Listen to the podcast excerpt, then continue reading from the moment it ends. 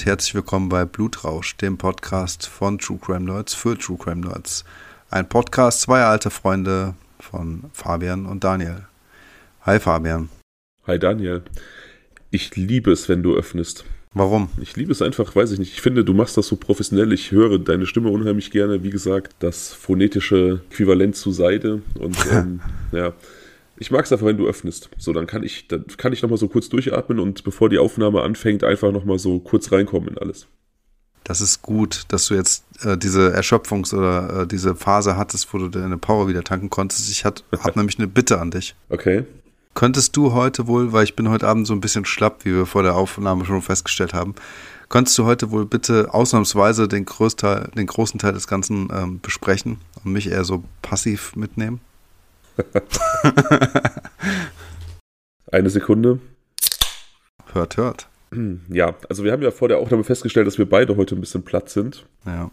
Aber dass die nächsten Tage keine Besserung versprechen und deswegen uns durchgerungen, doch heute aufzunehmen. Naja, aber ich glaube, es ist so, keine Ahnung, wie so oft der Appetit kommt beim Essen manchmal, wenn man keinen Hunger hatte, wenn man sich an den Tisch setzt. Und wir hatten das ja schon ein paar Mal, dass wir bei Folgen irgendwie total fertig waren im Vorfeld und dann so uns im Laufe der Sendung reingesteigert haben und man so die Müdigkeit vergessen hat. Ich glaube, das wird heute auch so sein.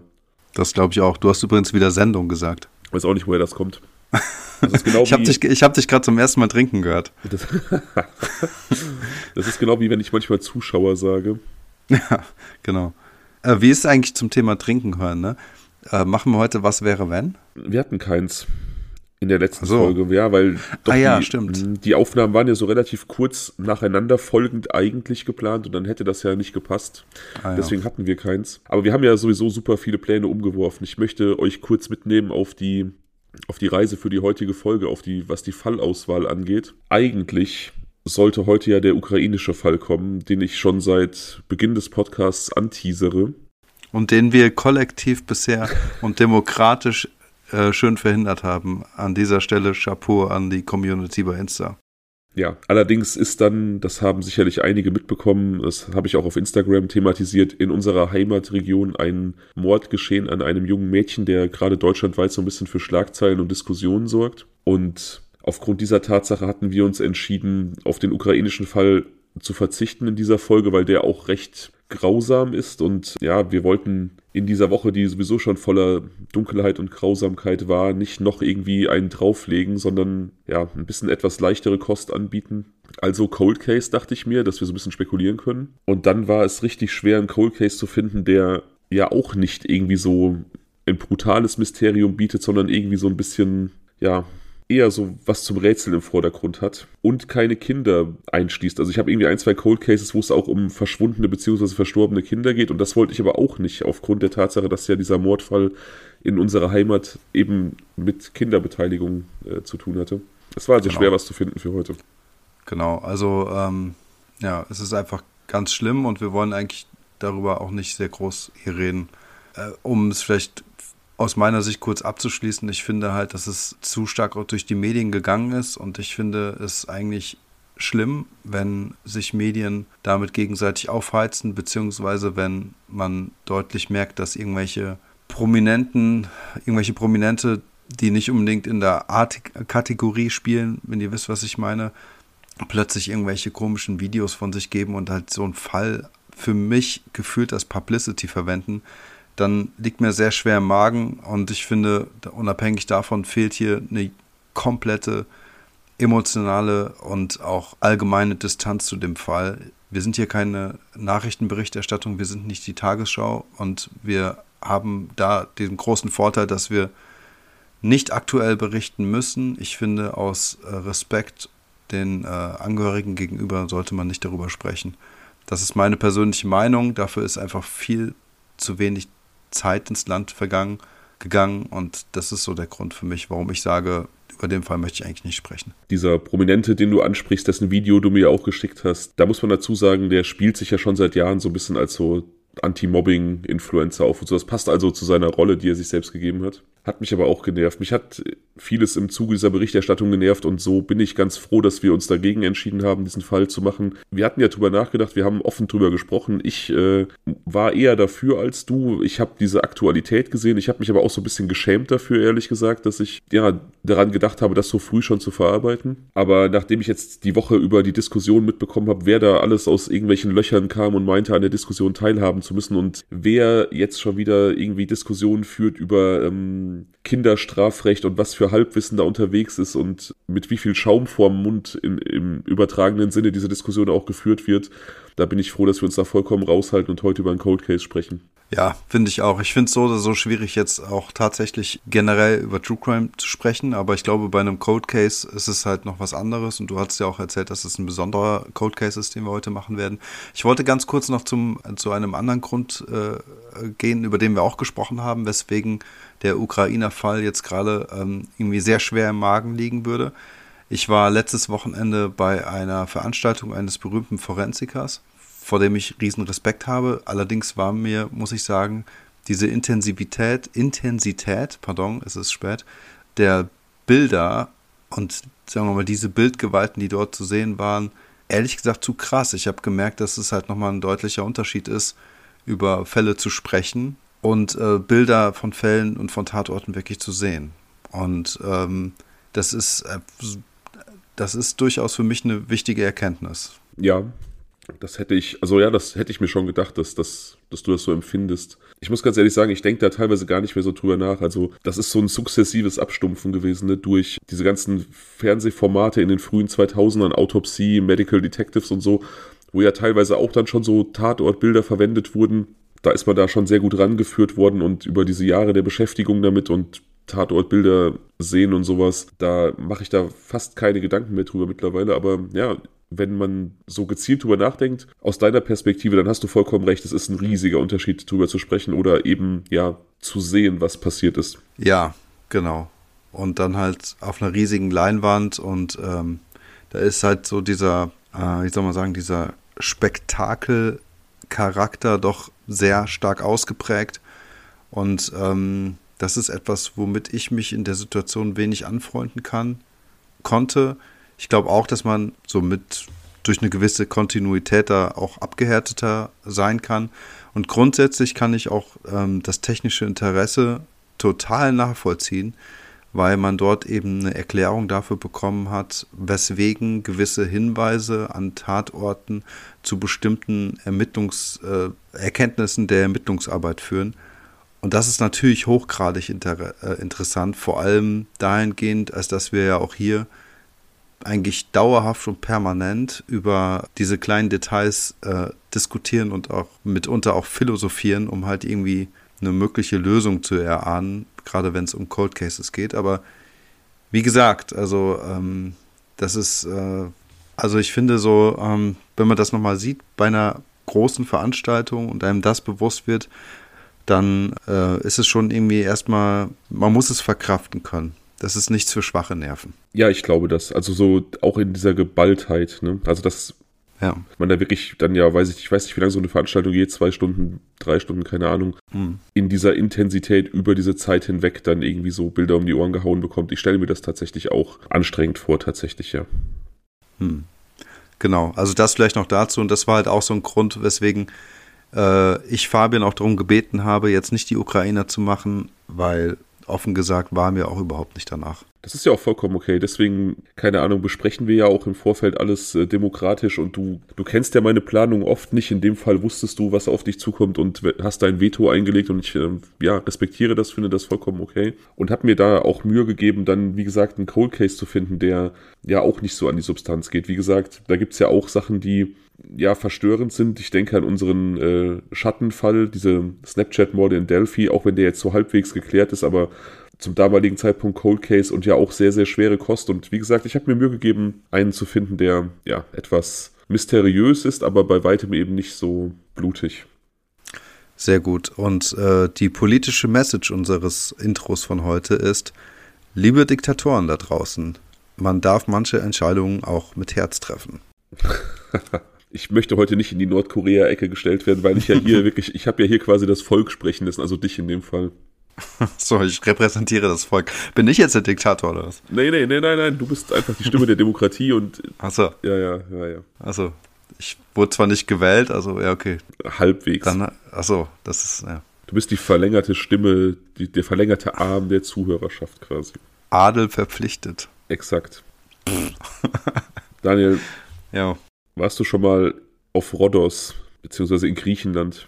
Nee, war ich nicht. Wollte ich immer mal hin, aber dann hatte ich ein bisschen, hatte ich nie so Bock auf diese Steinstrände. Hm? Ja, es ist ein relativ karges Land, also es hat so eine karge, wilde Schönheit, die muss man mögen. Das ist nicht für jedermann was, das stimmt. Hm. Aber Rhodos war tatsächlich so ein Ziel, was mich immer irgendwie ja, angezogen hat, wo ich immer hin wollte. Auch aufgrund meiner geschichtlichen Nerdigkeit, denn Rhodos ist ja die Heimat eines der sieben Weltwunder der Antike, wie dir wahrscheinlich bekannt ist. Der sogenannte Koloss von Rhodos, ein, ja, wahrscheinlich eine Art Statue oder Leuchtturm, die quasi die Hafeneinfahrt bewacht hat, aber ja, es ist ja wenig überliefert. Die sieben antiken Weltwunder sind ja allesamt zerstört worden. Man weiß im Prinzip gar nicht, ob sie überhaupt existiert haben, außer natürlich den Pyramiden in Gizeh, die ähm, existieren noch. Ja. Aber die anderen, von denen da berichtet wurden, die existieren nicht.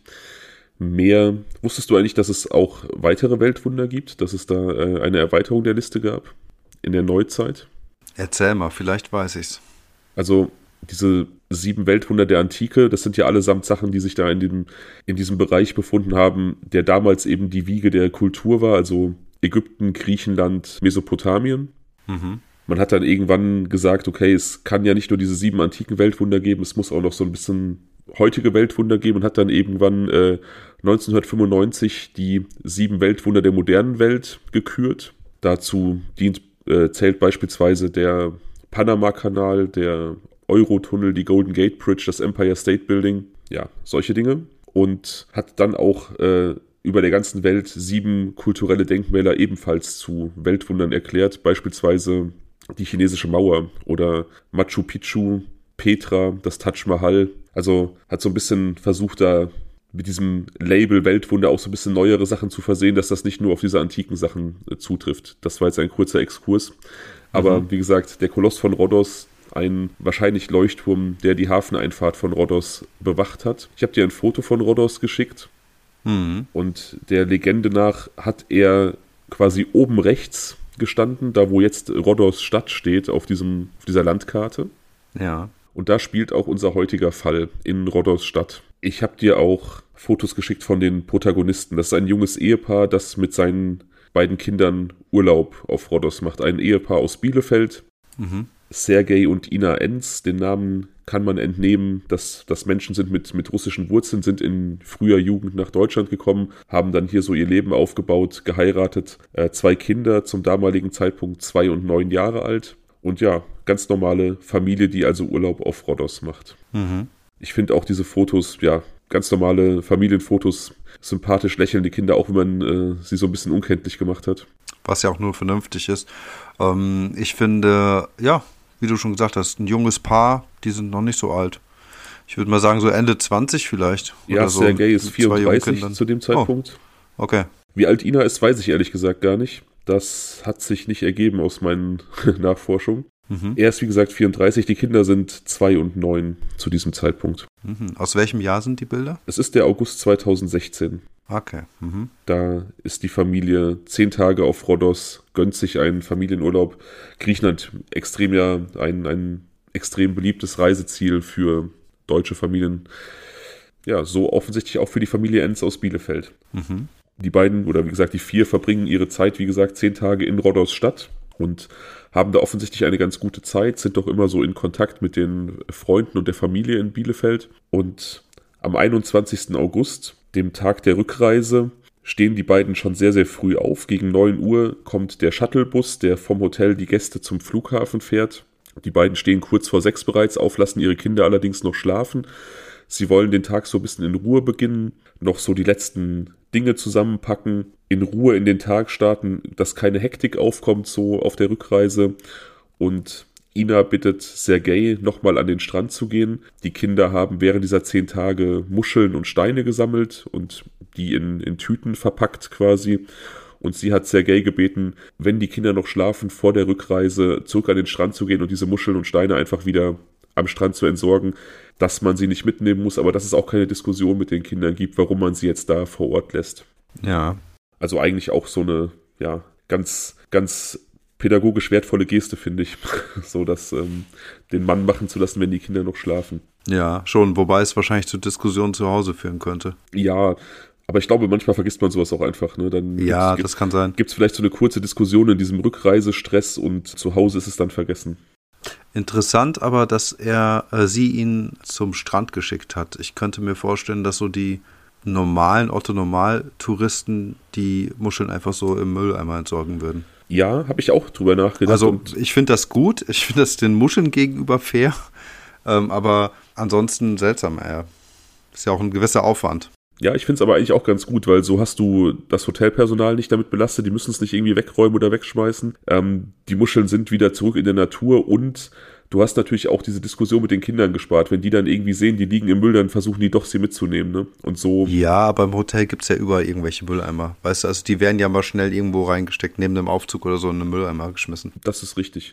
Ich weiß es auch nicht. Vielleicht fand Sergei diese Aufgabe sogar ganz gut, weil er dann irgendwie morgens nochmal so den Tag am Strand beginnen kann und sich vielleicht so von der Insel verabschieden. Ich weiß nicht, ob es da irgendwelche Rituale gab. Es ist halt nur klar, dass Ina offensichtlich Sergei gebeten hat, diese Muscheln vor der Rückreise am Strand zu entsorgen und mhm. er sich so gegen 7 Uhr an diesem 21. August auf den Weg macht zum circa 80 Meter entfernten Strand.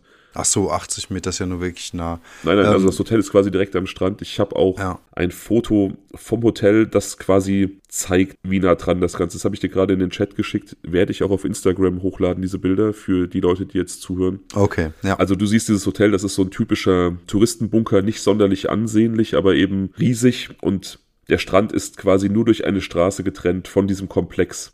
Und das ist ja durchaus auch ein äh, besonderes Merkmal. Ähm, ich weiß jetzt nicht, also was, wie es jetzt hier weitergeht, aber dass quasi nochmal eine Straße dazwischen ist, kann ja eventuell nochmal wichtig werden. Könnte ich mir vorstellen, weil es gibt einfach auch, weiß nicht, ganz viele Hotelkomplexe, die unmittelbar am Strand sind. Da ist jetzt nicht unbedingt so eine Hauptverkehrsstraße dazwischen. Ja, inwieweit die noch eine Rolle spielen wird, werden wir vielleicht später sehen. Okay. Sergei macht sich also auf den Weg und weil der Strand eben nur 80 Meter in etwa entfernt ist vom Hotel beziehungsweise vom Zimmer der Ents und der eigentlich nur kurz diese Muscheln und Steine entsorgen möchte, nimmt er auch nichts weiter mit, außer seinem Handy. Ja.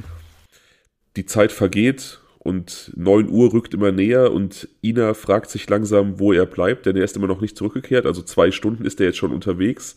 Am Anfang ist ihr das, glaube ich, gar nicht so komisch vorgekommen. Sie war so ein bisschen mit, mit dem restlichen Packen beschäftigt. Dann mussten die Kinder geweckt werden. Und ich würde jetzt auch nicht direkt irgendwie was vermuten, wenn mein Partner dann da jetzt nach äh, 20 Minuten nicht wieder zurück ist. Es kann ja sein, wie gesagt, man genießt dann doch noch den, den Tagesbeginn am Strand, äh, hat sich vielleicht noch irgendwo einen Kaffee geholt oder so, aber zwei Stunden da wird sie also langsam so ein bisschen nervös, zumal auch, wie gesagt, der Shuttlebus oder dieser, dieser Abfahrttermin immer näher rückt.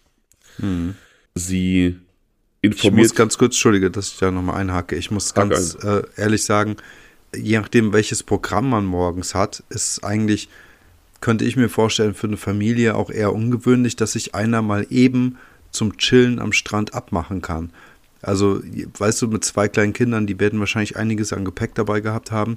Da kann ich mir fast noch eher vorstellen, dass man nach einer halben Stunde schon nervös werden sollte, da der Strand ja nur 80 Meter entfernt war. Also man kommt ja hier wirklich aus dem Hotelgelände raus, einmal über die Straße und schon ist der Strand da. Das dauert fünf Minuten vielleicht. Hm. Ich weiß nicht, ab welchem Zeitpunkt sie anfing, nervös zu werden, aber es ist halt gesichert, dass sie nach ungefähr zwei Stunden, also als es wirklich stark auf 9 Uhr zuging, dann das Hotelpersonal informiert hat. Hm. Mit der Bitte, ob es nicht möglich wäre, vielleicht die Abfahrt des Shuttles etwas zu verzögern und sie vielleicht bei der Suche nach ihrem Mann zu unterstützen. Also sie, ich weiß nicht, was sie dachte, ob sie dachte, dass er vielleicht so ein bisschen die Zeit vergessen hat oder mhm. ob sie sich schon starke Sorgen gemacht hat. Jedenfalls beginnt das Hotelpersonal oder Teile des Hotelpersonals am Strand nach Sergei zu suchen und die Polizei wird schon mal pro forma informiert. Also es gibt keine, keine Vermisstenmeldungen, aber die werden informiert, dass da ein Gast quasi gesucht wird und dass dessen Rückflug äh, kurz bevorsteht, sodass man ihn ja gerne finden würde. Okay. Ich weiß, wie gesagt, nicht, wie der Ablauf bei denen an diesem Morgen war. Wenn ich da so an Familienurlaube mit meiner Familie denke, dann war eigentlich so die, die Arbeit in Anführungsstrichen immer schon am Vortag getan. Also Koffer gepackt und so, sodass man morgens eigentlich nur die Kulturbeutel noch einpacken musste, die Schlafanzüge und dann bereit war zu gehen, sodass morgens auch kein großer Stress irgendwie aufgekommen ist. Vielleicht war es bei denen irgendwie ähnlich und deswegen hat sie sich vielleicht nichts dabei gedacht, als er nicht sofort zurückgekehrt ist. Ich weiß es nicht. Hm, kann sein, ja klar. Diese Suchmaßnahmen allerdings bringen nichts. Der Shuttlebus kann auch jetzt seine Abfahrt nicht länger verzögern.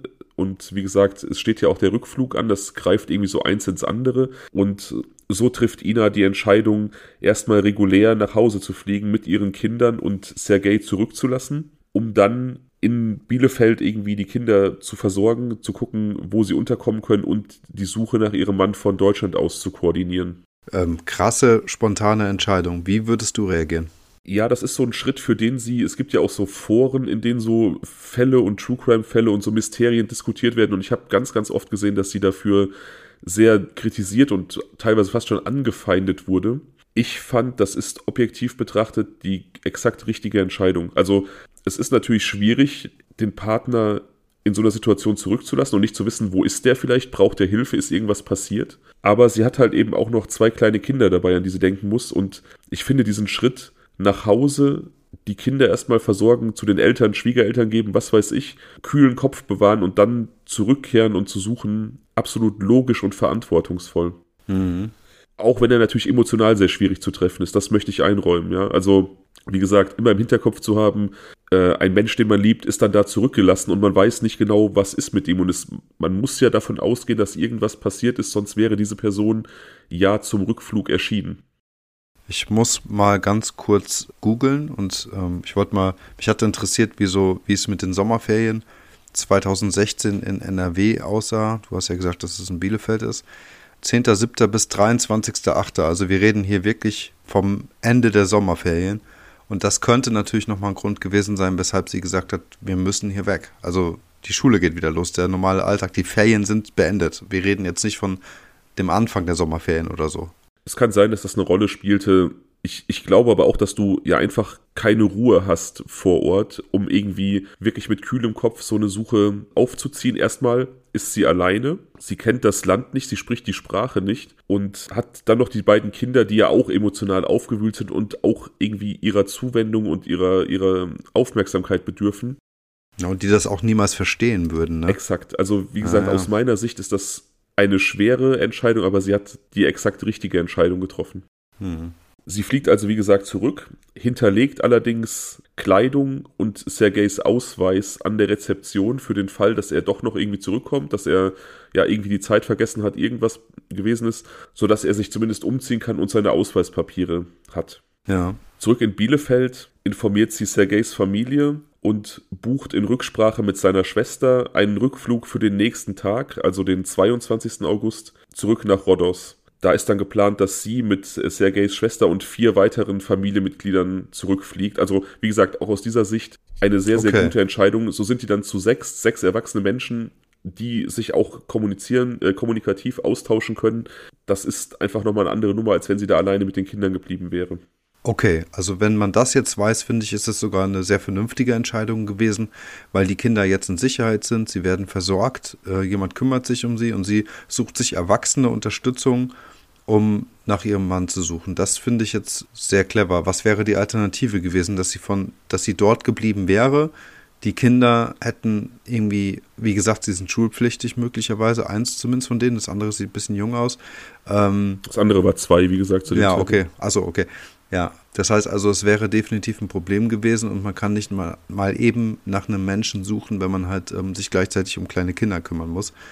Ähm, von daher, so gesehen, wirklich eine vernünftige Entscheidung. Ja, und nochmal, ich kann diesen Fakt gar nicht stark genug betonen. Sie hätte halt keine Vertrauenspersonen dabei gehabt, die auch ihre Sprache sprechen. Sie hätte die Sprachbarriere mit den griechischen Behörden und ich habe mal versucht, mit dem griechischen ADAC zu sprechen, als ein Leihwagen kaputt gegangen ist und das war der absolute Horror.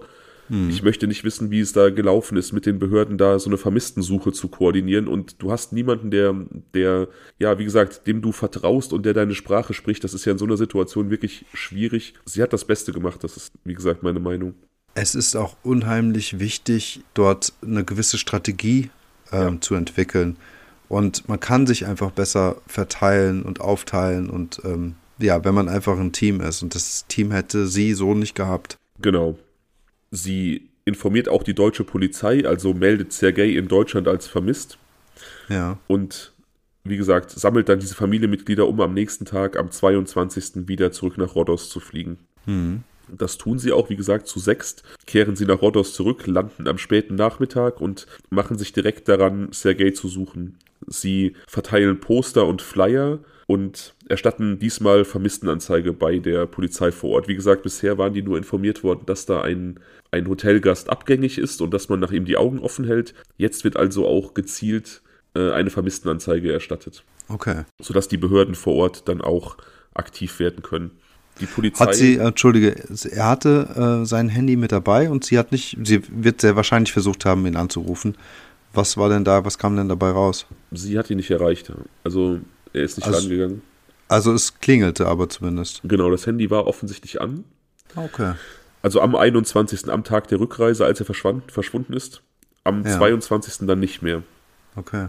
Die Polizei wertet seine Handydaten aus und findet auch heraus oder kann nachhalten, dass das Handy auch seit dem 22.08. mittags rum nicht mehr aktiv war. Also da scheint es ausgemacht worden zu sein oder der Akku leer, was auch immer. Also seitdem gab es keine Aktivität mehr.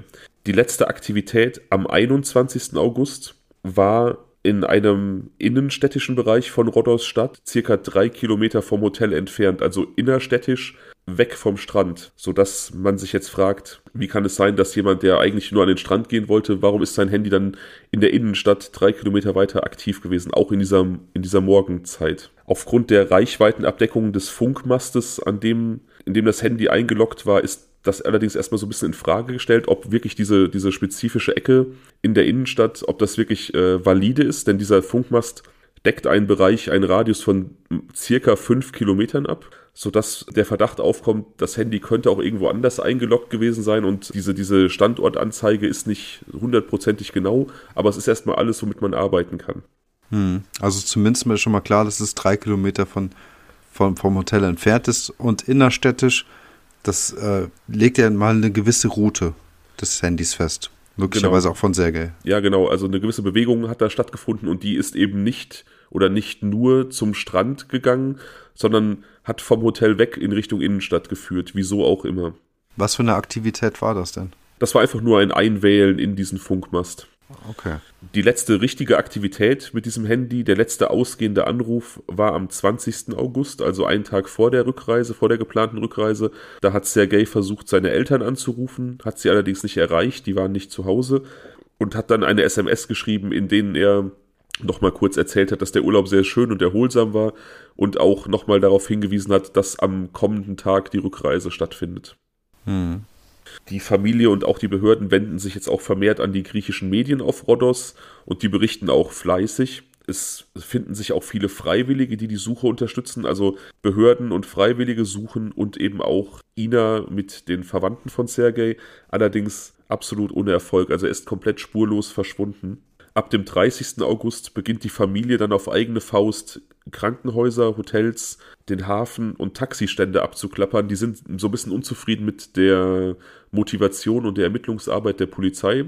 Die arbeitet denen nicht fleißig genug, sodass sie sich also auf den Weg machen und diese, diese ja, Laufarbeit auf eigene Faust verrichten. Also sie haben quasi immer so Flyer und Fotos dabei mit, mit Fotos von Sergei und zeigen die in Krankenhäusern vor, in Hotels, äh, an Taxiständen und fragen, ob jemand ihn gesehen hat, ob er vielleicht behandelt wurde im Krankenhaus, ob er in irgendein Hotel eingecheckt ist, aber auch hier absolut spurlos. Da haben sie aber ganz schön lang gewartet, finde ich. Also ich finde, sowas macht man direkt parallel, könnte ich mir zumindest vorstellen. Ich glaube, die haben vorausgesetzt, dass das normale Polizeiarbeit ist und als sie dann gemerkt haben, dass die Polizei das nicht tut, haben sie es auf eigene Faust getan. Hm. Also weiß ich nicht, aber das ist so meine Deutung gewesen. Das, das wäre auch etwas, wo ich denken würde, das machen die Polizisten. Ähm, ich konzentriere mich auf andere Bereiche. Ich weiß es nicht genau. Hm. Sie befragen auch auf eigene Faust Menschen, Touristen, Leute an den Stränden, die sie sehen, suchen verlassene Häuser ab und befragen auch Obdachlose, denn ja, wenn Sergei da vielleicht irgendwie rumirren sollte, vielleicht verletzt oder was weiß ich was, Obdachlose nehmen ja ihre, ihre Umgebung oft auch nochmal anders wahr, als, weiß ich nicht, Touristen das tun oder Einwohner.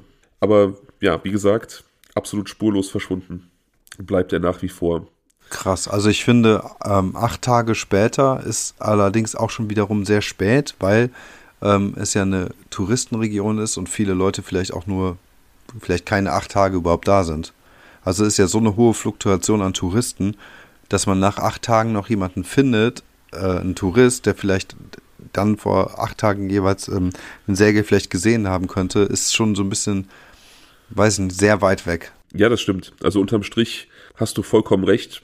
Kann sein, dass viele Leute, die vielleicht wichtige Informationen gehabt hätten, dann schon längst weg sind. Ja, das ist absolut zutreffend. Aber wie gesagt, ich kann nicht sagen, warum sich das so lange gezogen hat im Einzelnen. Hm. Aber ich denke, die werden auch in der Zwischenzeit Menschen befragt haben. Also die waren ja nicht untätig. Ja, bestimmt. Sie versuchen jetzt sogenannte Man-Trailer-Hunde zu beschaffen, die nach Sergei suchen. Wir haben da in der Nebelwald-Folge mal drüber gesprochen. Es gibt zwei verschiedene Arten von, von Suchhunden. Es gibt diese sogenannten Flächensuchhunde, die ja bestimmte Gebiete nach Menschen absuchen, die eine bestimmte Körperhaltung aufweisen. Mhm sodass man davon ausgehen kann, dass die Opfer von einem Unfall oder Gewalt geworden sind und nicht mehr selber in der Lage sind, sich fortzubewegen. Und es gibt eben diese Man-Trailer, die eben eine konkrete Duftspur aufnehmen und dieser folgen. Ja. Allerdings muss die Familie Enz diesen Man-Trailer-Einsatz privat organisieren. Das wird nicht bezahlt von den, von den Behörden. Ich weiß auch nicht, inwieweit die deutschen Behörden da aushelfen konnten oder es nicht getan haben. Wir erinnern uns im Fall von Chris Krämers und Lisanne Frohn, haben die holländischen Behörden direkt da irgendwelche Spezialisten mit äh, Suchhunden losgeschickt nach Panama. Mhm, genau. In diesem Fall ist das offensichtlich nicht passiert. Ich kann nicht sagen, warum. Auf jeden Fall ist das einer der Gründe, warum es ein bisschen gedauert hat, diese Hunde einzusetzen, weil es sich organisatorisch gezogen hat. Es ging um Genehmigungen, es ging aber auch darum, wer bezahlt diesen Einsatz. Und letzten Endes musste die Familie diesen Einsatz selbst bezahlen. Und mehrere Quellen berichten davon, dass so zwei Man-Trailer am Tag ca. 2000 Euro kosten. Also das ist schon eine Hausnummer. Ja, krass, das ist echt teuer. Den man dann mal eben so selber tragen muss, ne? Ja, und man darf nicht vergessen, die sind jetzt mit, äh, wie viel, vier, fünf Mann, äh, seit acht Tagen mal eben auf Rhodos. Die, äh, das sind ja auch äh, Kosten, mit denen man einfach vielleicht nicht mal so eben gerechnet hat, ne?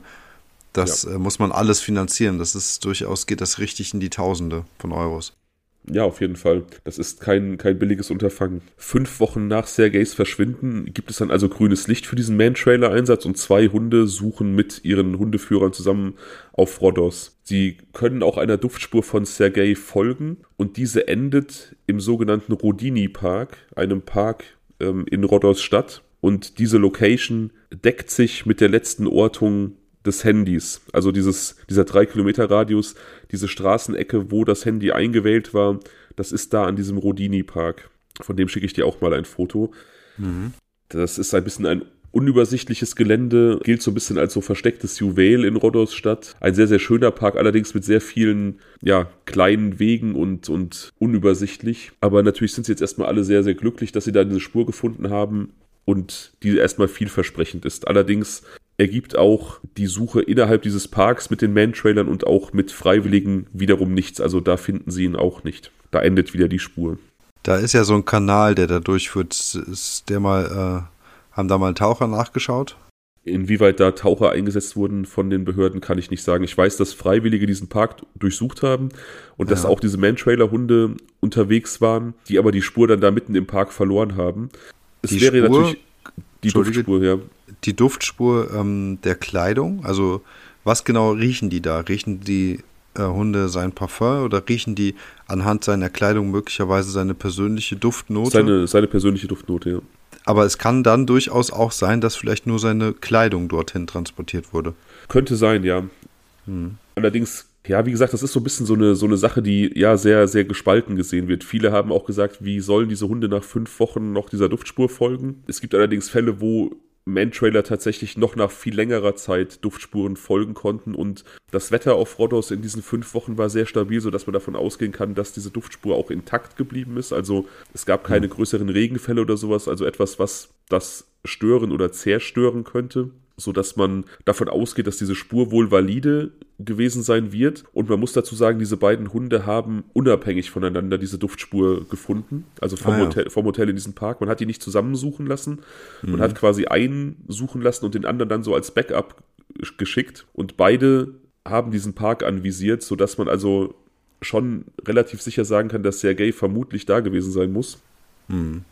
Aber da endet wiederum die Spur. Da ja, wie gesagt, die Familie sich sehr über die lasche Ermittlungsarbeit der Behörden beschwert hat, kann ich mir vorstellen, dass es da keine Untersuchung dieses Kanals durch irgendwelche Taucher gab. Ja, weil das für mich die ganze Zeit so naheliegend ist oder sein könnte, dass er irgendwie wie auch immer in einem Wasser verschwunden ist. Ich musste zunächst an das Meer denken und ich musste auch deswegen an das Meer denken, weil ähm, du wirst ja das Bild des Hotels auch posten später bei Instagram, ne? Ja, natürlich. Genau, man sieht so ein bisschen, also das mag keine Spiegelung zu sein, aber rechts unten kann man so auf wie so ein Felsen blicken. Da scheint es relativ steil runter zu gehen, so wirkt das jedenfalls.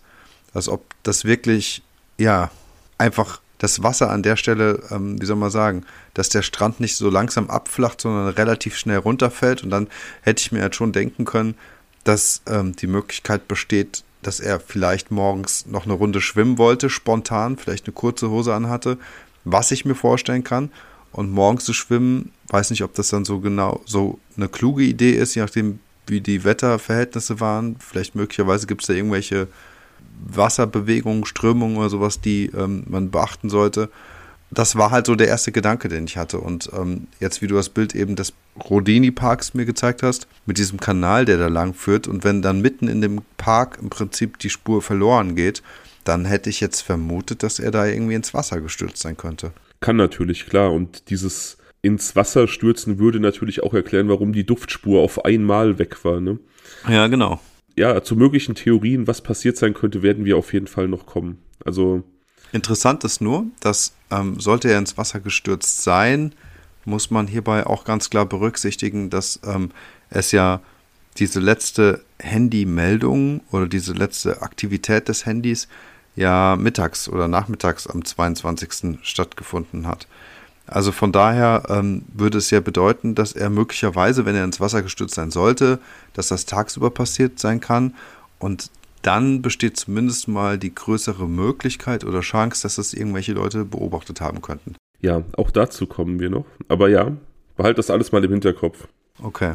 Also, wie gesagt, die Spur endet in diesem Park. Man kann allerdings relativ sicher sein, dass Sergei dort gewesen ist, aufgrund dieser Duftspur, aufgrund der ja, autonomen Auffindung dieser Duftspur durch beide Hunde, unabhängig voneinander. Ja.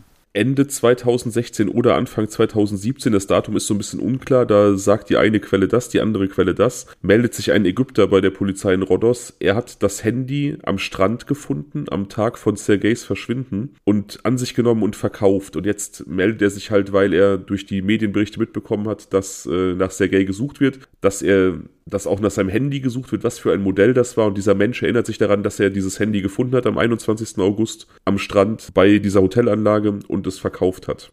Mhm. Das heißt, das würde jetzt das Bild zeichnen, dass Sergei möglicherweise irgendwie zum Park gefahren ist, wieder zum Strand zurückgekehrt ist und da sein Handy verloren hat. Denn wie gesagt, er war ja offensichtlich an diesem Park. Das können wir aufgrund der Handydaten und auch seiner Duftspur so ein bisschen ja, unterstellen. Das Handy wurde aber von diesem Ägypter zumindest angeblich am Strand gefunden. Nochmal ganz kurz zurück zur Duftspur. Ja. Dieser Park, ist der fußläufig vom Hotel erreichbar? Das ist in dieser 3-Kilometer-Marke. Also das sind so gute drei Kilometer. Also so eine ja, halbe Stunde würde man wahrscheinlich zu Fuß gehen. Aber das heißt, dass sie dann wirklich mit den Hunden, mit den Spürhunden vom Hotel aus aufgebrochen sind und genau. die nur durch ihre Nase dorthin geführt haben. Genau, ja. Also die, die können auch nicht wittern, was man, was in drei Kilometern stattfindet, sondern sie mussten ja wirklich einer Spur gefolgt sein. Die Folge einer Spur, ja. Okay, äh, das ist, ich finde das so krass, dass sich so ein Duft einfach so, das äh, dann, wow, also ich wollte nicht die Nase eines Hundes haben, wenn ich das so weiß, weil dann, dann muss die Welt ja voller Düfte sein und Spuren. Ja, und gerade im Sommer in öffentlichen Verkehrsmitteln, da ist die, ja, da genau. ist die Welt ja so schon auch voller Düfte, die man nicht unbedingt haben möchte. Wenn man da mit so einer Hundenase sich das vorstellt, das möchte man nicht unbedingt haben. Ja, weil, also wenn ich mir das mal vorstelle, da ist Sergei morgens früh hergegangen. Der wird sich ja nicht mit seiner Kleidung an die ähm, Mauern gerieben haben, damit die Hunde dort irgendwann seine Duftspur ähm, äh, riechen können, sondern er wird ja ganz normal gegangen sein, möglicherweise, ja. Das bedeutet, dass es sich irgendwie in der Luft weiterhin aufhält? Oder wie kann ich mir das vorstellen? Ich, die Frage ist ganz, die Frage ist, äh, zielt darauf ab, dass ich mich frage, du sagtest ja eben, er ist möglicherweise zu diesem Park gegangen und dann wieder zurück. Ich denke, vielleicht äh, war sein Handy einfach in der Tasche oder sowas vom Sergei, woran seine Duftspur quasi, ähm, ja, wie soll man, die markiert war von der, ähm, von seiner Duftspur und dass die vielleicht jemand einfach mit darüber geschleppt haben könnte. Kann sein, aber ich, ich weiß nicht, inwieweit jetzt dieses Handy genug Duftpartikel transportieren würde, um für so einen Hund so eine Spur zu ergeben. Bin ja, oder eine Tasche, vielleicht irgendwie so, so eine Gürteltasche, weißt du irgendwas, was er. Nein, nein, er hatte ja? ja nicht. Also er hatte wirklich nur sein Handy dabei. Es sind auch, äh, also ja, und hat natürlich die Kleider, die er am Leib getragen hat, aber nichts darüber hinaus. Hm. Wie gesagt, wie das mit dieser, mit dieser Duftspur sich genau verhält, wo sich der Duft hält, ob der in der Luft ist, ob der sich irgendwie setzt, kann ich nicht sagen. Ich bin kein Hundeführer. Ich weiß halt nur, dass bei diesen stabilen Wetterbedingungen diese Spuren offenkundig äh, relativ lange ausgelesen und ausgewertet werden können. Total krass. Klar, wie gesagt, es war relativ windstill zu der Zeit, also starke Windbewegungen können das natürlich ändern. Starker Regen, häufiger Regen kann das natürlich ändern. Aber unter bestimmten Wetterbedingungen hält sich das wohl sehr lange. Ich habe irgendwie einen Fall im Kopf, wo, wie gesagt, eine Duftspur noch nach deutlich längerer Zeit verfolgt werden konnte von Man-Trailern. Und es gibt auch Fälle, wo also ich habe einen speziell im Kopf, wo eine Duftspur tatsächlich auch auf einer Autobahn verfolgt wurde. Also die, die konnten quasi einer, einer Spur folgen, die ein Mensch in einem Auto sitzend gelegt hat. Wahnsinn. Ja, ja, egal. Wie gesagt, zurück zu diesem Fall. Hm. Es gibt also keinerlei Hinweise. Man hat jetzt dieses Handy, die Polizei konnte nach den Angaben dieses Ägypters den Käufer ausfindig machen, konnte das Handy äh, ausfindig machen, an sich nehmen, das auch wieder zum, zum Laufen bringen, aber hat darauf offensichtlich keine Informationen gefunden, beziehungsweise man hat keine Informationen an die Öffentlichkeit gegeben, keine Infos, keine Ergebnisse zugänglich gemacht, was für mich so ein bisschen darauf hindeutet, dass man da einfach nichts Relevantes gefunden hat. Sonst hätte man ja ähm, einen weiteren Ermittlungsansatz gehabt und den hätte man ja wahrscheinlich publik gemacht. Das heißt, die haben das Hin Handy finden können, ja? Genau, ja. Also dieser Ägypter hat es verkauft, ja. wusste aber noch an wen und die Polizei konnte diesen Käufer ausfindig machen, konnte das Handy ausfindig machen und ja, konnte das dann auch auswerten, aber wie gesagt, darauf offensichtlich nichts finden oder feststellen. Okay, und haben sie dann den Ägypter vielleicht noch mal ein bisschen näher verhört? Es kann ja auch einfach sein, dass er diese Handy-Story nur so erfunden hat. Den hat man, soweit ich weiß, relativ schnell vom Haken gelassen. Also seine Geschichte ist wohl plausibel gewesen und dem hat man dann äh, Glauben geschenkt. Ja, also ich bin mit dieser Figur auch noch nicht so hundertprozentig sicher, was ich davon halten soll. Hm. Zumal er sich auch relativ spät erst gemeldet hat. Hm. Aber wie gesagt, die Familie ist generell sehr enttäuscht von der Arbeit der Polizei vor Ort. Die mussten sehr, sehr viel alleine organisieren und ja, so passt das vielleicht auch so ein bisschen ins Bild, dass da diese, diese Handy-Auswertung nichts ergeben hat. Also man kann vielleicht auch so ein bisschen unterstellen, dass da auch jetzt nicht so hyper professionell gearbeitet wurde. Hm. Es gab dann auch die obligatorischen Sichtungen, also wie in eigentlich jedem vermissten Fall einige Leute, die sich an die Medien gewandt haben oder an Sergejs Familie und ihn angeblich irgendwo gesehen haben wollen, teilweise auch in Russland, in der Türkei, auf Nachbarinseln und, und so weiter und so weiter. Aber all die, diese Hinweise und vermeintlichen Sichtungen ergeben auch wieder keine neuen Hinweise und auch keine Spur. Und so Sichtungen im Ausland finde ich sowieso, ja, den hätte ich wahrscheinlich auch keinen großen Glauben geschenkt, denn erstmal, wie soll er ohne Geld, ohne Pass von der Insel runterkommen und wie soll er dann aus Griechenland rauskommen? Klar kann man auch ohne Pass irgendwie Grenzen überqueren. Es gibt ja auch genug irgendwie Landstreicher, die das tun, die zwischen Ländern pendeln, aber es ist schon erschwert auf jeden Fall. Ja, finde ich auch.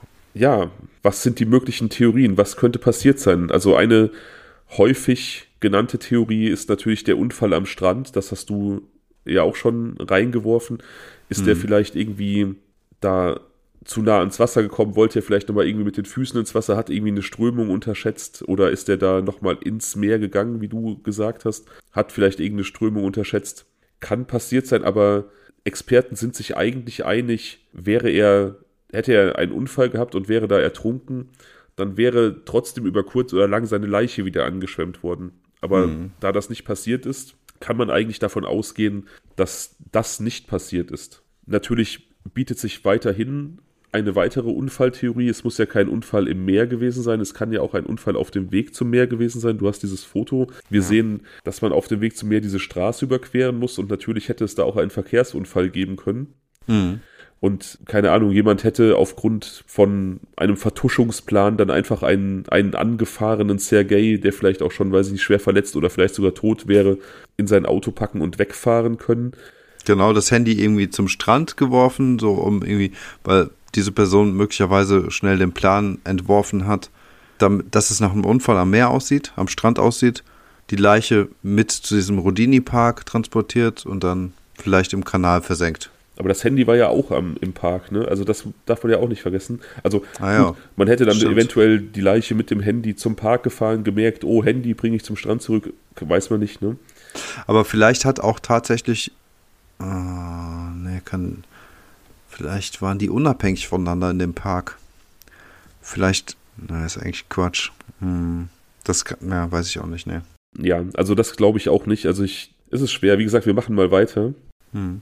Die Polizei überlegt sich also, okay, ein Verkehrsunfall auf dem Weg zum Strand kann stattgefunden haben. Man guckt also, wie viel ist morgens gegen 7 Uhr da los vor diesem Hotel. Und mhm. ja, da ist schon Verkehr unterwegs. Da sind aber auch schon super viele Leute draußen, also Touristen, die auf ihren Balkonen rumhängen, irgendwelches Personal, das rumwuselt. Und man ist sich eigentlich sicher, wenn da ein Unfall stattgefunden hätte, hätte es Zeugen gegeben. Also ja, okay diese Theorie, Unfall im Meer verwirft man, weil die Leiche nicht wieder angeschwemmt wurde. Unfall auf dem Weg zum Strand verwirft man, weil es eben keine Zeugen gab und die hätte es geben müssen. Mhm. Natürlich bleibt dann noch die Möglichkeit, dass er einen Selbstmord begangen haben könnte. Mhm. Das ist ja immer so ein bisschen so ein Ding bei ja, ungeklärten Verschwinden oder auch ungeklärten Todesfällen. Wir erinnern uns beispielsweise an den Fall Tanja Greff, mhm. wo ja auch die Selbstmordtheorie eine Rolle gespielt hat. Aber auch dann ist die Frage, warum war das Handy zuvor im Park? Hat er da Selbstmord begangen? Aber wie ist das Handy dann an den Strand zurückgekommen? Und er hat ja auch seiner Familie am Vortag noch geschrieben, also seinen Eltern, dass der Urlaub schön ist, dass er wieder morgen zurückfährt. Ich glaube, oder viele Experten sagen auch, wenn man Selbstmord plant, dann kommuniziert man keine Zukunftsvorhaben. Außerdem auch hier kein Leichenfund, seine Bekleidung beispielsweise wurde nicht gefunden, also wäre er zum Beispiel ins Meer gegangen, um zu ertrinken. Auch dann hätte er wieder angeschwemmt werden müssen, aber die Leiche ist halt auch nicht aufgefunden worden. Mhm. Auch sehr unwahrscheinlich, dass er sich so umbringt, dass, dass diese Leiche verschwindet. Ich meine, wir haben ja bei dem Fall Tanja Greff auch gelernt, dass so eine Leiche ganz in der Nähe sein kann.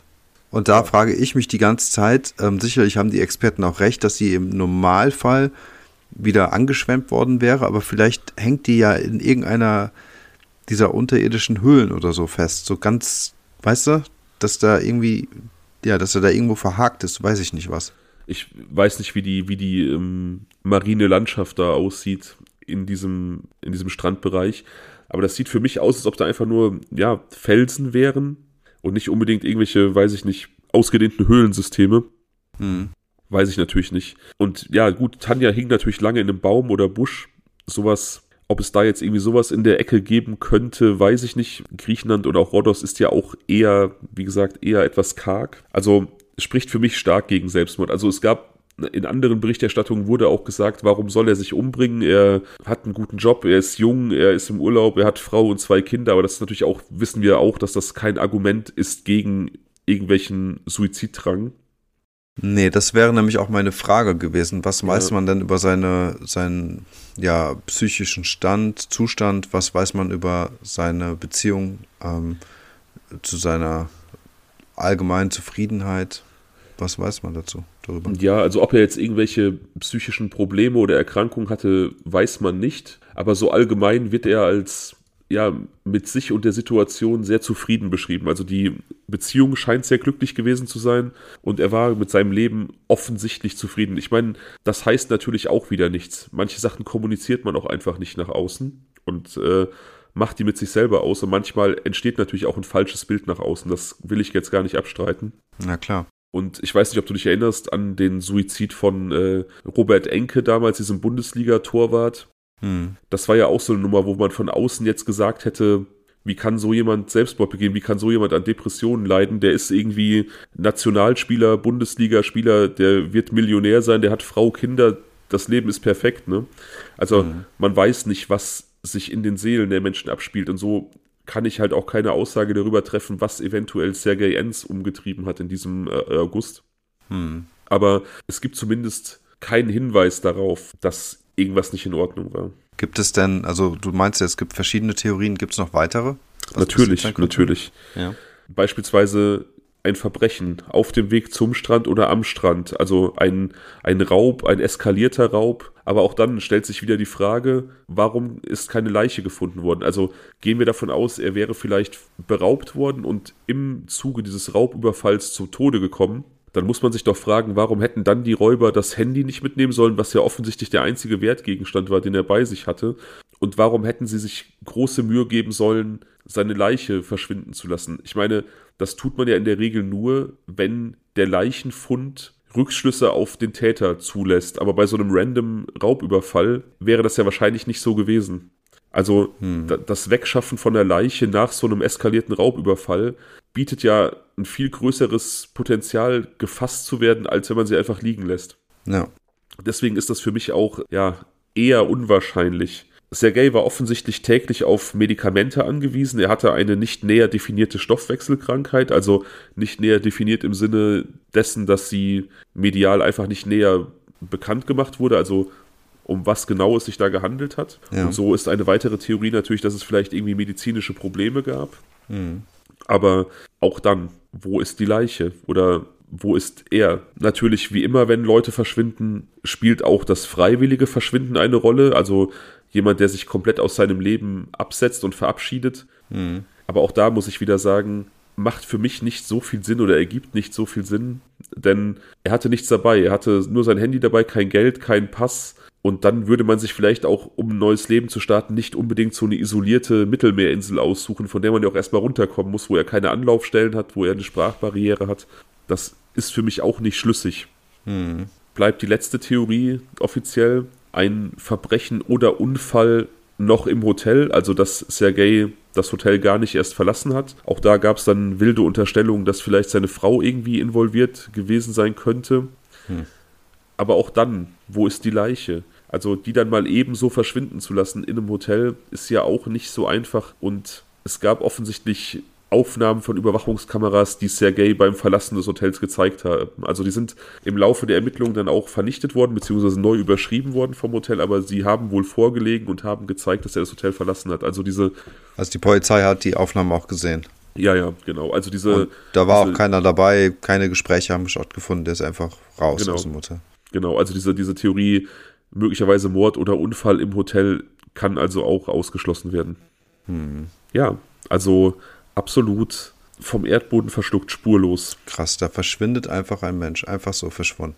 Ja, und analog zu unserer Folge Kreuzfahrt äh, mit Amy Lynn Bradley muss ich halt mhm. auch hier sagen, dir ist einfach nicht klar gewesen, wie so ein Mensch vermeintlich jahrelang auf Barbados festgehalten werden kann, ohne dass jemand ihn findet. Ja. Und, und analog dazu frage ich mich hier, wie kann es sein, dass ein Mensch auf Rhodos verschwindet, was jetzt auch flächenmäßig nicht riesig groß ist und einfach nicht mehr aufgefunden wird, einfach verschwunden bleibt. Ne? Das ist für mich ähnlich schwer zu verstehen. Was hat denn Rhodos für eine Kriminalitätsrate? Also ich könnte mir vorstellen, dass sie relativ gering ist, abgesehen von welchen Taschendiebstählen oder sowas, ja. weil ich mir halt vorstellen kann, dass äh, da ja die Behörden sehr darauf bedacht sind, einfach einen gewissen Frieden zu wahren, um die Touristen nicht abzuschrecken.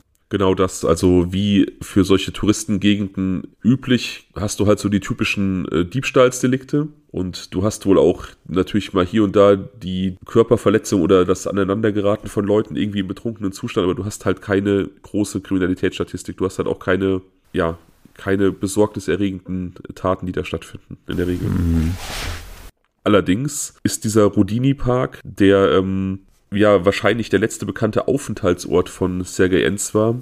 Der ist so ein bisschen bekannt dafür, dass er so die heimische Drogenszene beherbergt. Also es ist nicht unbedingt so verschrien wie andere Parks. Da gibt es ja beispielsweise in Berlin welche, die ja für normale Nutzer eher oder für normale Erholungssuchende eher schwierig sind und eher gemieden werden. Der Rudini Park ist jetzt nicht so krass, aber aufgrund dieser verschlungenen Pfade und dieser vielen Rückzugsmöglichkeiten ziehen sich da wohl öfter irgendwie Leute für ihre kleinen Drogengeschäfte zurück und auch Leute, die was nehmen. Hm. Sodass auch so ein bisschen die Theorie mal aufkam, dass Sergei Enz möglicherweise mit dem Ziel, nochmal was zu kaufen vor dem Urlaub dorthin gefahren ist und deswegen auch wieder an den Strand zurückgekehrt ist und dann irgendwie auf diesem Rückweg sonst irgendwas passiert sein könnte. Aber es gibt halt auch keine Hinweise darauf, dass er jemand war, der Drogen zugetan war. Ja, das ist halt, finde ich, auch eine relativ äh, skurrile Geschichte, weil wenn er jetzt aus irgendeinem Grund, lass mal sagen, irgendwie sich noch Marihuana kaufen wollte oder sowas und ihn dann irgendjemand in diesen Park gelotst haben sollte, dann wäre ja sein Vorhaben, dieses Marihuana entweder mit nach Deutschland zu nehmen oder dann wiederum am Strand zu rauchen. Boah, also das würde man auch nicht so einfach machen, wenn man weiß, dass die Familie mit zwei kleinen Kindern gerade im Hotel wartet und man in zwei Stunden vom Shuttle-Service abgeholt wird. Eben, vermutlich nicht. Also es ist, ja, wie man es dreht und wendet, finde ich so ein Fall, wo man keine richtige Theorie findet. Und es gibt natürlich auch hier wieder super wenig Stoff, das haben wir in, in diversen Cold Cases, super wenig Indizien, super wenig Material. Hm. Aber ich finde den gerade deswegen irgendwie so interessant und deswegen auch von Anfang an Teil meiner Liste, weil der einfach so super mysteriös ist, weil dieser Mensch einfach so spurlos verschwindet und kaum was hinterlässt. Ja, und dieses Handy hat sich bewegt, aber ist wieder zum Ausgangspunkt zurückgekehrt, aber von ihm fehlt einfach jede Spur. Und die, die Person dieses Ägypters, die ist mir auch so ein bisschen suspekt, der da dieses Handy gefunden und verkauft ja, hat. Ja, ja. Also das sehe ich auch so. Vor allem, wenn man sich diesen Strandabschnitt hier mal vor dem Hotel ansieht, das ist relativ überschaubar von der Größe. Das sind vielleicht, ja, so 200 Meter oder sowas, keine Ahnung. Wer könnte ihn denn warum verschleppt haben? Also, wir haben ja bei Amy war die Folge, ne? Ähm, ja, genau. Genau, da haben wir es ja so, dass wir da quasi diese, dieses Thema Zwangsprostitution irgendwie haben. Ähm, was, was, was könnte es denn bei einem jungen Mann sein, frage ich mich wenn es jetzt äh, wirklich so eine Art Verschleppung gewesen sein sollte. Ja gut, dann könnte man entweder, warum verschleppt man Menschen? Also klar, im Kontext mit, mit gerade Frauen hast du ja häufig, dass sie zu irgendwelchen sexuellen Dienstleistungen gezwungen werden. Ich weiß nicht, inwieweit das bei, bei Männern auch eine Rolle spielen kann. Dann hast du natürlich den Bereicherungsgrund, dass du vielleicht durch eine Erpressung hoffst, an Geld zu kommen. Aber dann musst du halt auch eine Lösegeldforderung stellen und die ist natürlich nicht gestellt worden in diesem Fall. Also mhm. schließen wir das mal aus. Dann werden häufiger Menschen verschleppt als Arbeitskräfte, aber das passiert vornehmlich auf dem afrikanischen Kontinent oder in Asien, wo dann irgendwelche Kinder gekidnappt werden, um auf, weiß ich nicht, Kakaoplantagen, Reisfeldern, Sweatshops, sonst irgendwas zu arbeiten. Das würde ich jetzt hier auch ausschließen, dass irgendwer Sergei Enze entführt hat, um ihn für sich arbeiten zu lassen. Ja, das glaube ich auch nicht. Dann hast du die Möglichkeit des Organhandels, die ist natürlich Daran, auch Daran musste ich denken, ja. Ja, die es natürlich auch immer wieder gibt, aber die, ich, ich weiß nicht, ob man dann da auf so einer Urlaubsinsel einen Touristen schnappen würde. Das bedeutet ja auch wieder Aufmerksamkeit. Also Organhandel ist ja auch so ein, so ein Geschäft, das doch sehr auf Verschwiegenheit aufbaut und angewiesen ist. Ich habe mal einen sehr, sehr schlimmen Bericht, eine sehr schlimme Doku gesehen über Organhandel in Ägypten, wo, mhm. wo die Organmafia häufig illegale Auswanderer, äh, Einwanderer aus dem Sudan äh, mit falschen Versprechungen ködert und denen dann quasi Organe entnimmt oh und, und, und die versprochene Bezahlung einfach nicht bezahlt. Mhm. Und diese Menschen können sich aber auch an keine Behörden wenden und Anzeige erstatten, weil sie ja illegal sind. Also die, die werden dann quasi von anderen Sudanesen, denen sie vertrauen, das sind dann quasi Landsleute in Ägypten und die treffen sich und dann kriegen die die Kontakte hergestellt und die sagen, ja guck mal, du kannst deine Niere verkaufen für 10.000 Dollar, die wird entnommen in irgendeinem Hotelzimmer, es gibt dieses Geld nie und die haben quasi nichts in der Hand, was sie tun können. Das ist so schrecklich. Ja, es ist super schrecklich. Aber ähm, auch mh. Hm. sowas sehe ich hier in diesem Fall nicht, ne? Also. Ja, aber weißt du, ich denke mir halt, ähm, wir reden hier von, von einer kleinen Insel, von äh, einer gewissen Unterwelt, die im Drogenmilieu aktiv ist. Und ähm, zum Drogenmilieu gehört häufig auch Beschaffungskriminalität, um eben diesen recht teuren Drogenkonsum möglicherweise teuer, ich weiß ja nicht, zu finanzieren.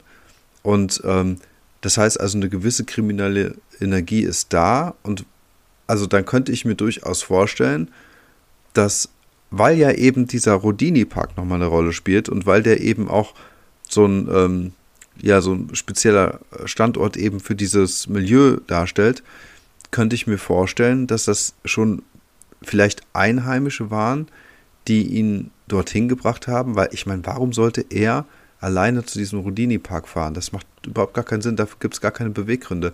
Dann glaube ich wirklich eher, dass er dorthin gebracht wurde und dann möglicherweise ist könnte irgendwas stattgefunden haben. Ich meine, mir ist natürlich total klar, dass es äh, ganz, ganz wildes äh, Spekulieren auf höchstem Niveau darstellt, aber diese ganzen Szenarien, die wir durchgespielt haben, sie sind ja alle nicht schlüssig. Und daher würde ich sowas hier mal zumindest auch in Betracht ziehen wollen. Und dann weißt du nie, wie dann, wie schnell dann die Wege von dort aus auseinandergegangen sind. Weißt du? Das, äh, ich meine, wenn man sich überlegt, dass das alles morgens früh stattgefunden hat, vielleicht war das noch eine Möglichkeit, das einigermaßen verdeckt zu machen. Ich habe keine Ahnung. Er könnte diesen Park angesteuert haben, weil er vielleicht, also gehen wir jetzt mal davon aus, dass er vielleicht wirklich irgendwas hätte erwerben wollen, dass er vielleicht wirklich Drogen kaufen wollte. Hm. Er hätte diesen Park ansteuern können, weil er vielleicht irgendwo gehört hat, dass der so ein bisschen ein Umschlagplatz ist oder weil er es im Laufe dieser zehn Tage Urlaub gesehen hat. Ja. Hm. Also das ist nicht so ganz unlogisch, finde ich, dass er da sich auf den Weg macht, um dahin zu gehen. Aber wie gesagt, das ist pure Spekulation. Wir wissen ja nicht, ob er jemand war, der hin und wieder mal irgendwas konsumiert hat. Ich habe noch eine andere Idee.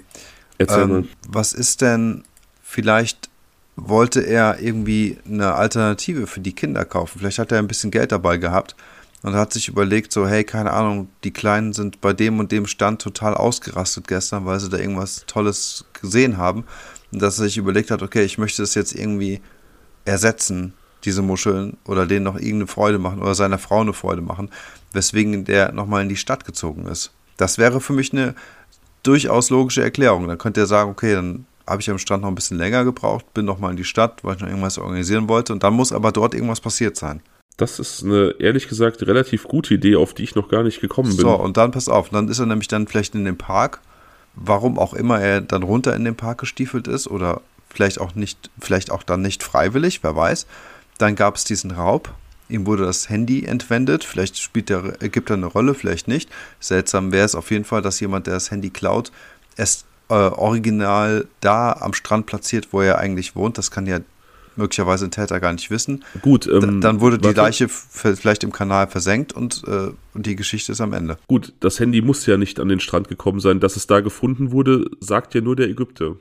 Genau. Ja, interessant. Also dann hätte diese Theorie des möglicherweise Überfallszenarios sich nicht am Strand abgespielt, sondern möglicherweise im oder um den Rodini-Park. Genau. Ja, ne? Ja, das ist auf jeden Fall, finde ich bisher, das, der sinnvollste Ansatz, weil nämlich bei all den anderen Ansätzen, die ich jetzt genannt habe, habe ich das Problem, dass ich immer irgendwo hängen bleibe und immer irgendwo denke, hm, nee, passt nicht.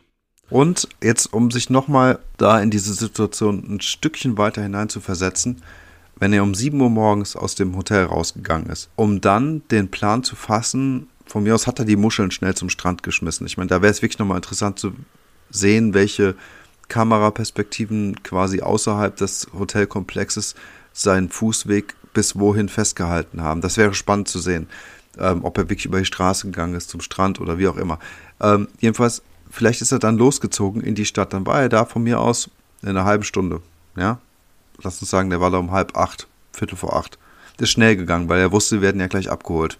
Und was passiert natürlich um halb acht, acht morgens, selbst in der größten Touristenhochburg? Ja, ist ja wohl logisch, da ist kein Stand offen. Es ist viel zu früh für die Touristen, um shopping zu gehen. Das heißt also, er hat sich vielleicht an Einheimische gewandt, hat mit denen gesprochen oder vielleicht standen da irgendwelche Krüppchen zusammen. Und die könnten ihn möglicherweise dann zum Park gelotst haben, indem sie eben gesagt haben, ja, da und da gibt es noch einen Kiosk, weiß ich nicht was, da gibt es halt noch das und das, was, was du suchst. Also deswegen glaube ich halt, ähm, die Möglichkeit dann innerstädtisch, wie soll man sagen, irgendwo hingelotst äh, worden zu sein, ohne dass es jetzt irgendwie groß aufgefallen ist, das halte ich für, äh, gerade mit Blick auf diese Uhrzeit, für durchaus möglich. Ja. Ja, das ist eine wirklich gute Idee. Also ja, ich bin in meinen Überlegungen immer irgendwie davon ausgegangen, dass er diesen Innenstadtbereich aufgesucht haben könnte mit dem Ziel, in diesem Park irgendwas zu erwerben. Und dann war ich halt immer an diesem Punkt, dass ich gedacht habe, okay, man weiß nicht, wie er zum Substanzmissbrauch gestanden hat. Warum hätte er da hingehen sollen? Ja. Aber ich glaube, ich glaub, das waren irgendwie so, also möglicherweise waren das ein, zwei äh, so Straßendudes, die, mit, die er dann angesprochen hat oder die ihn angesprochen haben. Wie gesagt, mehr oder minder Mutterseelen alleine, weil gerade mitten in der Stadt wenig los ist. Die ganzen Touristen werden gerade wach, liegen am Strand oder sind bei ihrem All-In-Buffet oder was auch immer. Und ähm, ja, und dann, dann bequasseln die ihn halt einfach so, weißt du? Und erzählen ihm sonst was vom Pferd. Er versteht nur die Hälfte, weil er die Sprache nicht kennt. So ein bisschen Gespräch mit Händen und Füßen und zack, ist es passiert. Und dann ist das Handy verschwunden. Hm. Ja, das ist wahrscheinlich die beste Theorie. Ich, was mir bei dieser ganzen Überfall-Verbrechenstheorie halt immer so ein bisschen aufstößt, ist, dass diese Leute ja dann quasi ungeplant und irgendwie improvisiert das perfekte Verbrechen begangen haben, weil halt eben die Leiche nicht aufgefunden wurde, weil quasi ihr, ihr Verbrechen nicht entdeckt wurde und wir mhm. halt immer noch von einem Verschwundenen sprechen und nicht einem, einem Opfer eines Verbrechens. Ja. Aber ich, ich denke halt auch, dass er wie auch immer verstorben ist. Also ich glaube nicht, dass er diese Insel verlassen hat. Das hätte man wahrscheinlich irgendwie gemerkt. Wenn er auf einer Fähre gefahren wäre, wäre er wahrscheinlich aufgefallen. Hm ich glaube nicht, dass er da, also es gibt einen sehr bekannten deutschen vermissten Fall, zu dem wir vielleicht auch noch kommen, wo man davon ausgeht, dass der Mensch, der da verschwunden ist, möglicherweise aufgrund von einer Psychose oder durch einen Unfall eine, so eine retrograde Amnesie hat und Gedächtnisverlust und mhm. vielleicht obdachlos irgendwo da in dieser Region lebt, wo er verschwunden ist. Ähm, aber auch das wäre ja hier aufgefallen in so einem recht überschaubaren Gebiet den Gedanken hatte ich eben auch, dass er vielleicht äh, wirklich sich losreißen wollte, seine Freiheit gesucht haben könnte, um dann irgendwie, warum auch immer, dort zu leben. Aber ich glaube schon, dass mit einer gewissen Veränderung und wenn er erstmal ein, zwei Wochen untergetaucht sein könnte, und dann, weiß ich nicht, mit, mit Bartwuchs und so, weiß längeren Haaren, dass sowas dann irgendwann nicht mehr auffällt. Und es gibt halt äh, in allen auch an allen Touristenorten, wo ich war, habe ich immer auch irgendwie internationale Obdachlose gesehen, ja. die dann irgendwie so, keine Ahnung, selbstgemachten Schmuck oder sowas verkauft haben. Mhm. Ich auch. Aber deswegen hat ja, glaube ich, auch die Familie, wie gesagt, so Obdachlose und Landstreicher auf Rhodos befragt, weil wenn einer neu kommt in diese Community, dann würden die das wissen.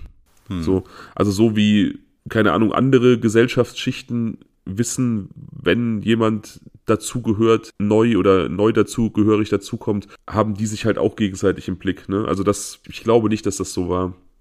Hm. Also nee, ich, ich, ich glaube es auch nicht unbedingt. Äh, du hast recht, die haben sich im Blick und das ist ja dann so eine eigene, ja, eine eigene Welt für sich, ne? Und ähm, ja, eine Parallelwelt auf jeden Parallelwelt, Fall. Parallelwelt, genau, ja. Also ich bin auf jeden Fall dabei, dass er irgendwie verstorben ist und aus irgendwelchen Gründen nicht aufgefunden worden ist. Und dann bleibt halt nicht viel. So, wenn man von einem Unfallgeschehen ausgeht, dann muss ja ein Riesenzufall eine Rolle spielen, dass er so verunfallt, dass die Leiche dann im, im Endeffekt nicht auffindbar ist. Ne? Ja. Also hast du am ehesten das Verbrechen oder den Selbstmord.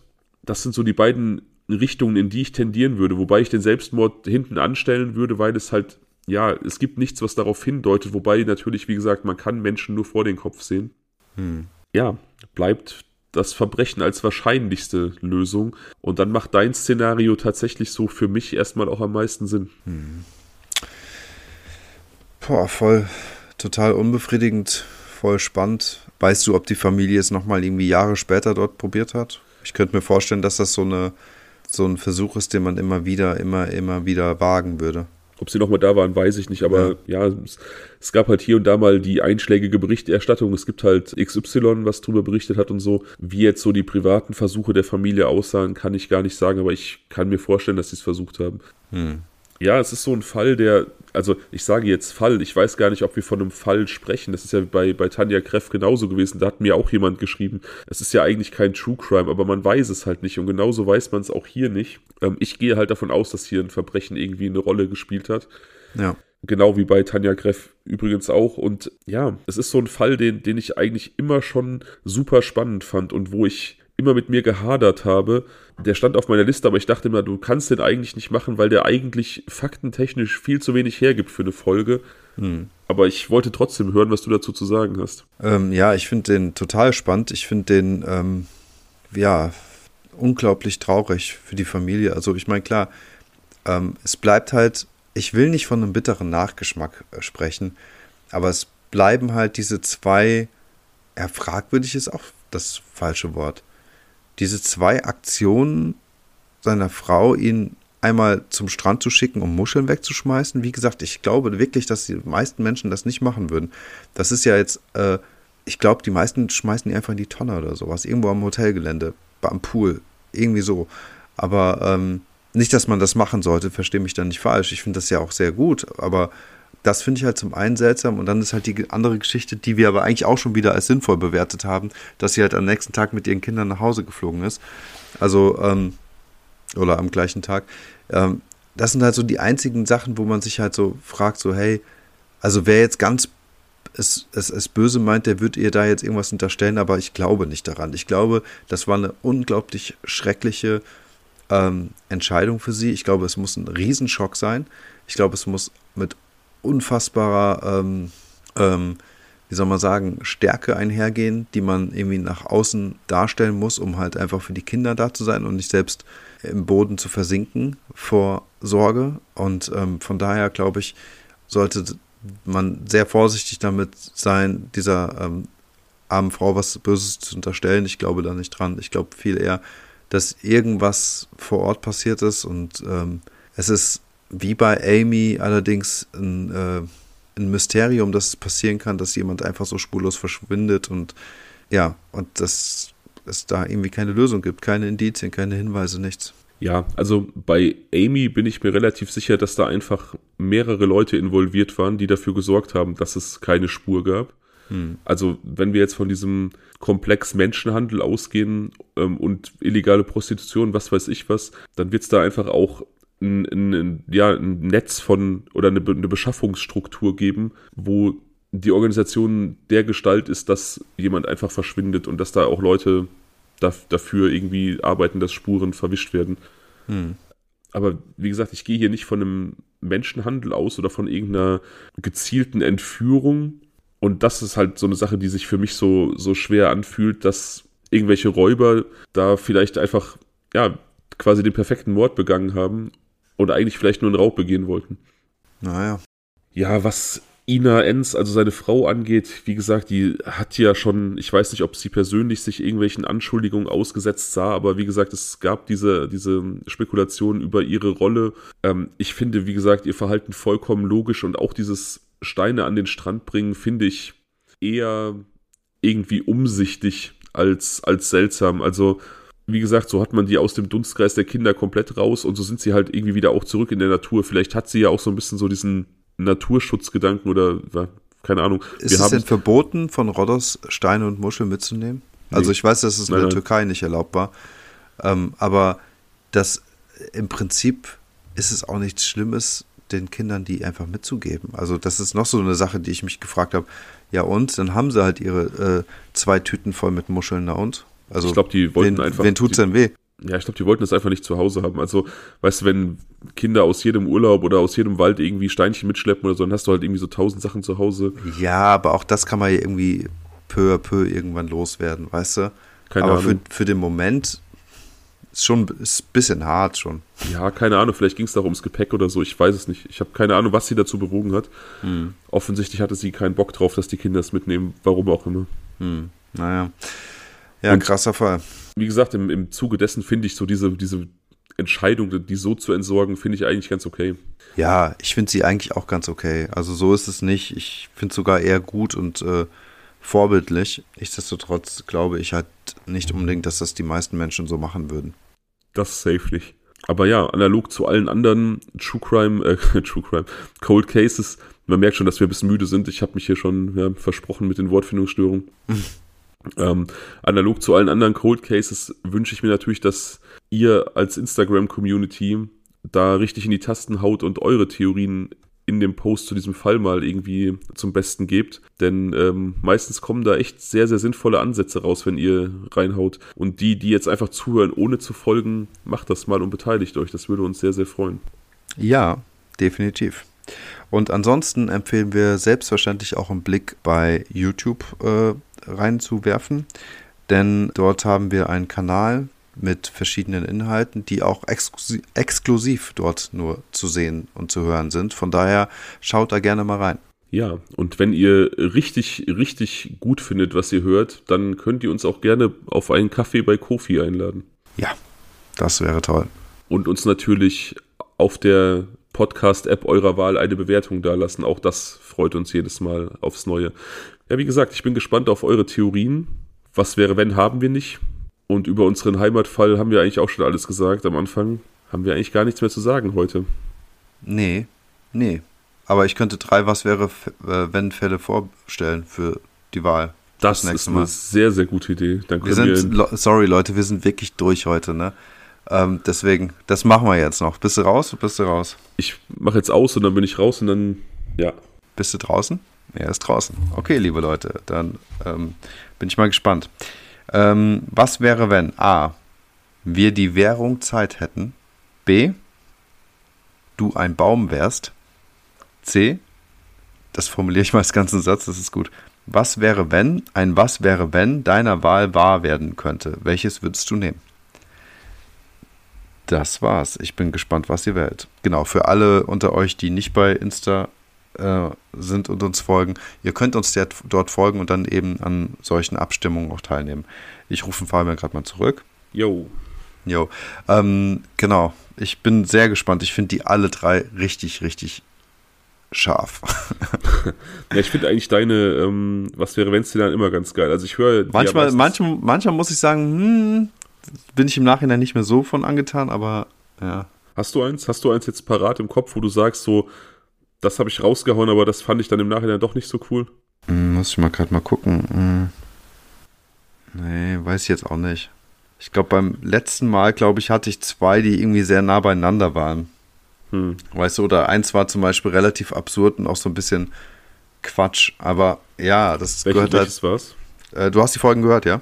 Ja, aber ich habe das nicht gehört, also. Also, was wäre, wenn du in einem autoritären System leben würdest, in dem man die Menschen zwingt, Schlaghosen zu tragen? Würdest du das tun? So, also, das hatten wir, das hatten wir auf äh, WhatsApp ja besprochen. Ja, dann würde ich wohl Schlaghosen tragen. Ne? Also, ich fände das total lustig, dich mal in Schlag Schlaghosen zu sehen. Also, es würde tatsächlich eines autoritären Regimes bedürfen, um mich in Schlaghosen zu bekommen. Ich würde die sonst niemals anziehen. Aber ja, ich, ich finde die furchtbar und keine Ahnung, ich finde, die setzen halt auch irgendwie so einen bestimmten Typ Menschen voraus, der die tragen kann. Ja, ja, das ist, man muss, glaube ich, wirklich total äh, dürr sein. Ja, du musst so eine um Schlaghosen tragen zu können. Genau, du musst so eine hoch aufgeschossene Bohnenstange sein. Genau. Ja, äh, negativ, deswegen keine, keine Schlaghosen für mich. Äh. Boah, ich hatte tatsächlich einmal eine, das ist total schlimm. Oh Gott, da, ich, aber, hier, da, da, kannten wir uns noch nicht, ne? Da kannten wir uns noch nicht. Ähm, und wir, werden auch, wir werden auch niemals zusammengezogen, wenn das gewusst also nee, das war davor und äh, ah, ich habe mir die so ein bisschen aufschwätzen lassen. Die war auch noch so braun und ich glaube, da war so ein komisches Fellmuster drauf, also richtig widerlich, ne? Okay, und, Moment, wo hast du dir die aufschwätzen lassen? Ey, das ist jetzt eine andere Story. Ähm, auf jeden Fall ging nicht, ging gar nicht klar und hat mir auch null gestanden. ja, das dazu. Ähm, aber was ich vorhin noch sagen wollte, das ist jetzt ein bisschen untergegangen ähm, zum Thema YouTube. Wichtig, Leute, ähm, ich habe das jetzt so ein bisschen ähm, indirekt gesagt. Ähm, was ihr dort findet, vor allem, was sehr speziell ist, ist eine exklusive Folge, die heißt Wettlauf. Deswegen guckt bitte nach Wettlauf, Blutrausch, YouTube, wenn ihr eine Folge hören wollt, die es nur dort gibt. Und es gibt auch ähm, die Mitternachtsgeschichten, also zumindest eine schon eine Kurzgeschichte, die eine Hörerin von uns geschrieben hat. Ist, glaube ich, sehr spannender Content. Die Mitternachtsgeschichte fand ich richtig geil. Und ich habe gehört, du hast auch schon die nächste in der Pipeline, hast du erzählt, ja. Yes. Da auch nochmal der Aufruf an euch, wenn ihr ja irgendwie so eine kreative Ader habt und ihr schreibt Geschichten irgendwie Krimi, Grusel, Thriller, was weiß ich was. Wir sind da ziemlich offen. Ähm, und die überschreiten nicht eine, einen Umfang von, weiß ich nicht, 20 Seiten oder so. Dann schickt die doch gerne mal her, wenn ihr Bock habt, dass Daniel die einliest. Genau. Und wenn ihr was Längeres habt mit mehreren Kapiteln, dann müsste man halt, glaube ich, wahrscheinlich kürzere Videos machen oder Kapitelmarker setzen. Ich habe keine Ahnung. Halt so, dass man damit irgendwie recht komfortabel umgehen kann bei YouTube. Ja, aber die erste ist, wie gesagt, die ist sehr, sehr geil geworden. Hat mich richtig geflasht. Ja, finde ich auch. Also das, Gesamtkom das Gesamtkomposium war gut geschrieben und du hast ähm, das veredelt quasi. Oh, merci beaucoup. So, Leute, das, äh, das dazu noch. ja, sind wir raus oder was? Wir sind raus. Ja, dann, dann äh, gute Nacht und bis zum nächsten Mal. Gute Nacht und träumt alle von Schlaghosen. Adios. Ciao. Ciao.